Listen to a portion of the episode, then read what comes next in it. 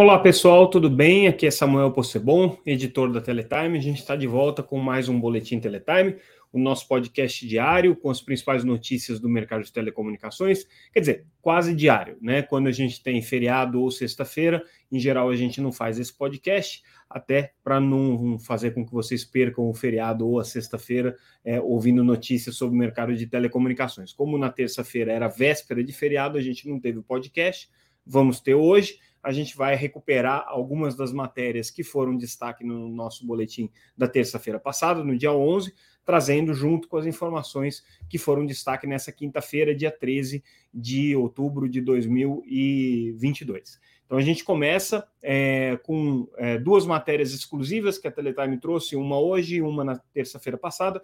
É, a de hoje, um levantamento que a gente fez com relação aos pedidos é, é, judiciais que foram encaminhados à agência para que a Anatel determinasse o bloqueio de determinados sites ou aplicativos de internet. É, e aí o nosso levantamento mostrou o seguinte: que já foram desde o começo desse ano nada menos do que nove pedidos é, realizados pelo Supremo ou pelo Tribunal Superior Eleitoral para que a Anatel é, efetuasse esses bloqueios. De que maneira que é, esses pedidos funcionam? Em geral, a Anatel recebe uma ordem, uma decisão judicial que vem do, do TSE ou do Supremo, dizendo: olha, determinado site está com conteúdo é, de fake news, precisa ser bloqueado por todas as é, operadoras de banda larga do Brasil. E aí a Anatel precisa enviar ofícios para essas mais de 10 mil operadoras de banda larga, porque aqui a gente está falando das grandes empresas, mas também dos pequenos provedores de acesso. E aí, esses pequenos provedores precisam fazer o bloqueio dos IPs é, que foram determinados pela justiça. Ou então, como já aconteceu originalmente, é, você tem uma determinação para o bloqueio de uma determinada aplicação. Por exemplo, é, você bloquear o, o o, o você bloquear o, o, Telegram, né? E aí a Anatel precisa fazer com que o Telegram seja bloqueado a partir né, das redes das operadoras de telecomunicações. Então, a gente fez esse levantamento com base no último pedido que aconteceu essa semana, né? Um pedido para bloqueio de um site é, que o TSE julgou é, como inadequado aí dentro do processo é, eleitoral, né? Porque era um, era um um site que estava supostamente divulgando informações aqui é, prejudiciais para um determinado candidato. E aí é, a Anatel recebeu esse ofício. E aí o que a gente constatou foi isso. Quer dizer, foram é, nove pedidos que já foram realizados só esse ano, né? É, boa parte desses pedidos vindo do STF, do, ou seja, do Supremo, por conta principalmente do inquérito das fake news, mas também já agora uma quantidade relativamente grande, já de três projetos é, vindos aí do TSE é, por conta do processo eleitoral. Por que, que esse assunto é importante? Tá? Vamos tentar contextualizar um pouco essa discussão. A Anatel não regula a internet, a Anatel não tem esse papel de regular a internet e ela não tem como atribuição fazer a regulação da internet. No entanto, ela tem sido o único canal é, de, de é, efetividade aqui para que as decisões judiciais de bloqueio sejam aplicadas. Por quê? Porque a Anatel, em tese, regula todas as redes de telecomunicações, todas as operadoras, e ela teria poder de entrar em contato com todas essas operadoras para determinar o bloqueio. Então, basicamente, hoje o que a Anatel tem, tem feito é ser uma despachante, vamos dizer assim, de decisões judiciais, encaminhando isso e notificando né, os diferentes provedores de internet no Brasil sobre essas decisões. Esse é um papel da agência? Complicado, né? Então existe aí justamente dentro do, do, do, do escopo aí de futuras atribuições da Anatel é, uma perspectiva de que haja um estudo, que a Anatel elabore um benchmark, uma, um, um, análise referencial sobre qual que é o papel que ela tem e que outros órgãos podem ter na regulação da internet. Isso já foi colocado pelo presidente da Anatel, pelo Carlos Baigorre, é, como uma preocupação grande que ele tem para o futuro da agência. É, vai ser feito um estudo nesse sentido, inclusive mais detalhes devem ser anunciados aí no aniversário de 25 anos da Anatel. E basicamente o que está acontecendo hoje é uma, uma demonstração na prática de que existe um problema regulatório colocado aí. Né? Quer dizer, a Anatel ela não tem poder de regular nem as plataformas nem os conteúdos de internet. No entanto, ela tem sido o único canal utilizado pela justiça para efetivar esses bloqueios. Então, é, para que a Anatel possa fazer isso de maneira é, concreta e também depois fazer a fiscalização de se esses bloqueios de fato aconteceram como deveriam, né, se é, foram, foram ordens cumpridas aí pela justiça, a Anatel vai ter que ter um pouco mais de instrumentos regulatórios do que ela tem hoje, um pouco mais de instrumentos e atribuições legais do que ela tem hoje. Esse é o contexto dessa, desse, é, dessa situação em que a Anatel se encontra hoje, né, de ser a despachante de ordens judiciais que estão sendo é, disparadas aí, principalmente pelos tribunais superiores contra provedores de telecomunicações, uma vez que não existe outra maneira a não ser bloqueando a rede de telecomunicações é, para que você bloqueie esses conteúdos julgados aqui pela justiça como indevidos. É, esse é um assunto que vai ter repercussões no futuro para outras aplicações, vai ter repercussões no futuro, eventualmente até para questões envolvendo pirataria de conteúdos, que é uma preocupação essa sim efetiva da Anatel, né, por conta do impacto que isso traz para o mercado, principalmente de TV por assinatura, que é regulado pela agência mas é uma discussão super importante e, como a gente vê, não são poucos os casos. Né? Começou com o caso do Telegram é, no começo desse ano, mas isso daí já é, cresceu e já são nada menos do que nove é, determinações judiciais que a Anatel teve que cumprir com o mesmo modus operandi, ou seja, recebe a ordem, manda cartinha para todas as operadoras é, tem que localizar essas 9 mil, 10 mil operadoras aí Brasil afora, o que não é tarefa simples, porque boa parte dessas operadoras é, sequer relata dados para a Anatel, então a Anatel tem um contato muito, muito vago e muito esporádico com essas empresas, mas a Anatel depois precisa conferir né, e, e acompanhar o cumprimento dessas decisões. Então, não é uma tarefa simples aí que a, gente, a agência tem. A outra matéria que a gente traz, exclusiva, essa daí veio da semana passada, é um levantamento sobre a efetividade dos projetos com debêntures incentivadas. A gente lembra que existe uma política pública que permite é, a, o lançamento de debêntures para a área de infraestrutura com certos incentivos fiscais, então são debêntures que não pagam é, determinados impostos aí aos seus investidores, né? É, mas eles precisam ter como contrapartida é, a possibilidade de investimentos em infraestrutura, e aí especificamente em telecomunicações, infraestrutura de rede e serviços de rede. Então, é, ao todo, né, desde 2020, é, já foram mais de 18 bilhões de reais em projetos aprovados pelo Ministério das Comunicações para receberem é, o, a chancela de debêntures incentivadas. Então, são projetos que vão ser captados por meio de dívida, por meio de debêntures, e que vão ter essa, esse incentivo é, relacionado aqui à, à, construção de infraestrutura de, de telecomunicações. No entanto, né, apesar de você ter aí mais de 18 bilhões de reais em projetos aprovados, né, é, efetivamente foram emitidas é, só 3,5 bilhões de debêntures no mercado, segundo o levantamento que a gente fez. Né? Ou seja, você tem aí hoje é, um percentual muito pequeno, né, que não chega a 20% de, de captações efetivas que foram realizadas dentro dos projetos aprovados pelo, pelo Ministério das Comunicações. É, o Ministério das Comunicações, segundo a gente apurou, não se preocupa com esse número, até porque ele tem um, essas debêntures têm um prazo para ser lançadas, não precisam ser lançadas imediatamente, né? É, mas, de qualquer maneira, é, o que a gente percebe é que o ritmo é pequeno e caiu bastante, inclusive nesse ano de 2022, em relação ao ritmo que tinha em 2020 e 2021, né?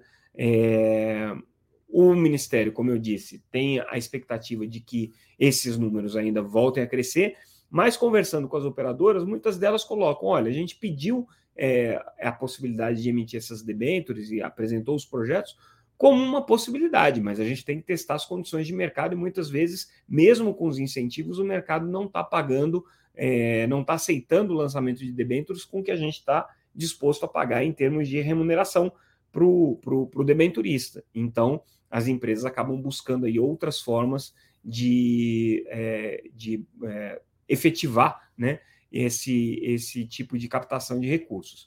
É, a gente também aproveitou e fez um levantamento aí, pelo menos nos, no, nos lançamentos aí desse ano, né, é, sobre quais são as principais áreas. Então, a gente percebe que a maior parte é, do, do, dos lançamentos de debêntures desse ano está voltado para o projeto de modernização da rede móvel.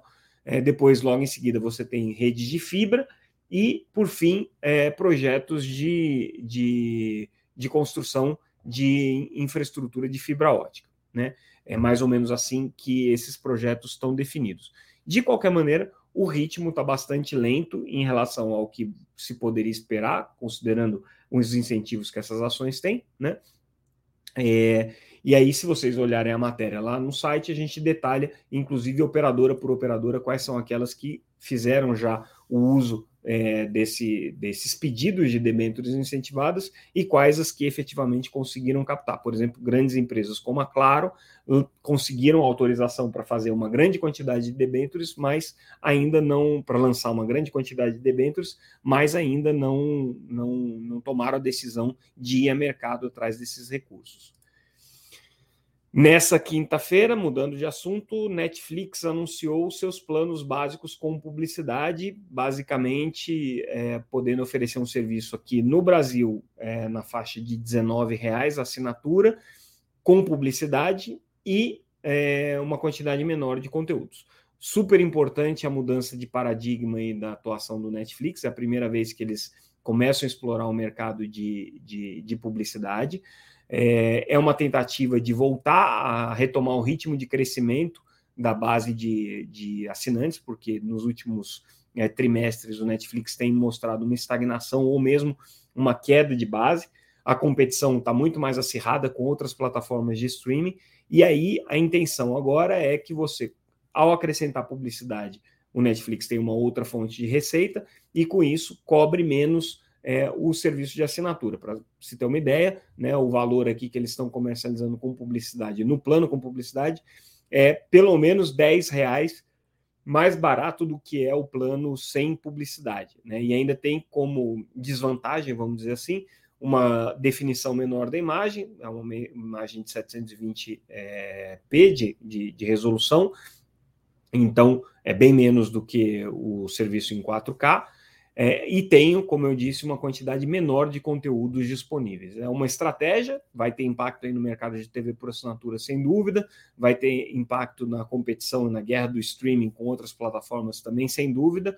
Agora, se vai ser suficiente para o Netflix começar a retomar a base de crescimento que eles perderam nos últimos trimestres e voltarem a crescer, é, essa é a grande incógnita, até porque não é uma. Um, uma, uma mudança de estratégia que está valendo para o mundo inteiro. Para alguns países, o Brasil está entre eles aqui. No Brasil vai custar em torno aí de R$19,00 o plano com assinatura.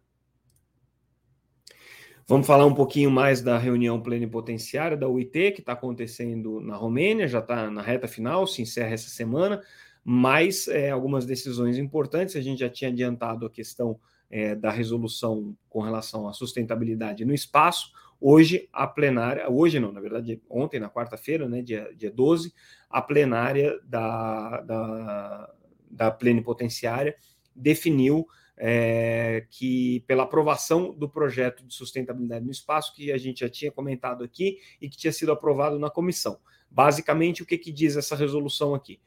Que eh, os Estados-membros e a OIT promovam estudos com relação à questão da sustentabilidade do espaço, para evitar interferências, garantir o acesso às órbitas eh, por todos os países, né?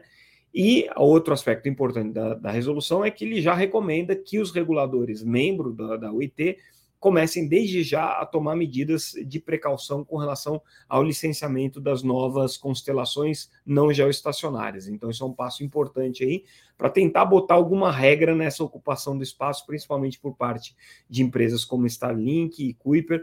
É, Starlink pertencente ao Elon Musk, né, e a Kuiper pertencente à Amazon, que são grandes constelações que estão sendo lançadas aí sem muito regramento com relação a elas.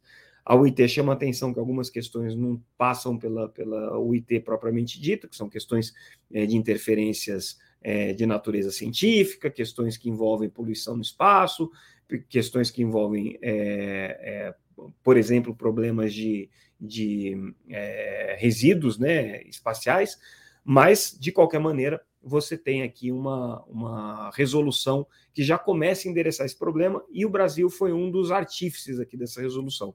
Isso é um aspecto importante, né? O Brasil tinha levado essa proposta, era uma proposta, na verdade, para se é, conseguir fazer com que uma das, das uh, resoluções antigas fosse alterada. É, essa proposta não passou dessa maneira especificamente, mas foi criada uma nova resolução com, a, com as mesmas linhas e diretrizes gerais que o Brasil já tinha levado. Então, golaço aí da diplomacia brasileira, importante ação da UIT de começar a colocar algum tipo de regra nessa questão. É, nessa quinta-feira também a é, empresa responsável pelo processo de instalação dos, dos kits de recepção em banda KU para os beneficiários do cadastro único, iniciou o processo agora de distribuição dos kits nas cidades com mais de 500 mil habitantes. A gente já tinha antecipado aqui que isso ia acontecer. É, então, esses kits começaram já a, a, a, não ser distribuídos, mas ter o agendamento para distribuição desses kits. É o trabalho da EAF, que é a entidade responsável por implementar essa política pública, né? E é, da, da empresa que, que vai fazer esse, esse processo é, de, de é, mitigação das interferências e distribuição desses kits aqui, começou efetivamente já nessa quinta-feira, com uma promessa aí de que você tem um avanço para a cidade de 500 mil habitantes, que vale lembrar, só deveriam estar sendo liberadas, né, o espectro de 3,5 GHz nessas cidades para o 5G, só deveria estar sendo liberado no ano que vem. Então você vai ter aí alguma antecipação, algum grau de antecipação. É, outra notícia interessante e importante para quem acompanha principalmente a pauta de sustentabilidade no setor de telecomunicações, a Algar inaugurou a sua primeira usina de energia elétrica em Goiás. A Algar já tinha é, usinas de energia, principalmente para o seu consumo próprio em Minas Gerais, na sua área de atuação principal, e agora está indo a, a, Goiás. Tudo isso que é para gerar é, um impacto é, neutro em relação a questões ambientais, então a Algar tem esse comprometimento com a agenda ESG, mas também é uma forma de a empresa começar a desenvolver um novo modelo de negócios em que energia passa a ser um produto para ela. Então, eles já estão trabalhando intensamente nesse sentido aqui. E aí a gente fecha o nosso boletim de hoje com a notícia de terça-feira, é, que a GSA, que é uma das associações que representam, nesse caso, principalmente os fabricantes de telecomunicações, não tem operadoras, né? Mas a GSA é, que é a, a Global Mobile Supplier, Suppliers Association, é, anunciou um grupo agora que vai ser dedicado especificamente ao desenvolvimento é, do ecossistema de redes privativas. Então, são os fornecedores tradicionais de telecomunicações se juntando para é, ter uma iniciativa voltada para redes privativas, de desenvolvimento de te tecnologia, desenvolvimento de boas práticas e tentar colocar esses projetos de rede privativa é, para rodar. Afinal de contas, esse é um dos grandes potenciais aqui do 5G, mas é, se depender das operadoras de telecomunicações, elas vão querer explorar isso daqui como exploram clientes B2B, ou seja, de maneira é, absolutamente comercial, e o que os fabricantes aqui reunidos na GSA querem fazer é estimular essas empresas a darem o um passo por conta própria no sentido de desenvolver suas redes de telecomunicações. Essa briga é grande, tá? É uma briga que envolve grandes operadoras que não querem que empresas, por exemplo, do mercado financeiro, varejista, mercado de agronegócio, desenvolvam suas próprias redes de telecomunicações. Eles querem que essas redes de telecomunicações sejam contratadas das operadoras. Por outro lado, você tem os grandes fornecedores querendo acelerar o processo de implementação do 5G, e para que isso aconteça, eles só veem como caminho possível é, essas, essas verticais de negócio começarem a implementar suas próprias redes de 5G. E aí, pessoal, antes que a minha voz acabe de vez aqui, porque eu estou ficando um pouco rouco, a gente vai encerrando o nosso boletim de hoje. Amanhã, sexta-feira, como vocês já sabem, tradicionalmente a gente não faz o nosso podcast. No entanto, se houver alguma notícia é, que justifique ou atrapalhar a sexta-feira de vocês, sem dúvida a gente volta. A gente fica por aqui. Eu mais uma vez agradeço sempre a audiência e o feedback de vocês, os nossos fiéis ouvintes espectadores. Lembrando que a gente está disponível é, no site www.teletime.com.br, nas principais redes sociais, sempre como arroba Teletime News, no Instagram, no LinkedIn, no Facebook, no Twitter é, e é, também no YouTube. E agora esse nosso podcast, para quem não acompanha ele nas plataformas de áudio, que é possível, todas elas têm o nosso podcast Teletime News, vocês também podem encontrar é, essa, esse conteúdo no YouTube ao vivo e no LinkedIn no dia seguinte, sempre às oito e meia da manhã. Então, a gente fica por aqui. Mais uma vez, agradeço a audiência de vocês e a gente volta em breve com mais um Boletim Teletime, o podcast diário com as principais notícias do mercado de telecomunicações. Obrigado pela audiência, pessoal. Até mais.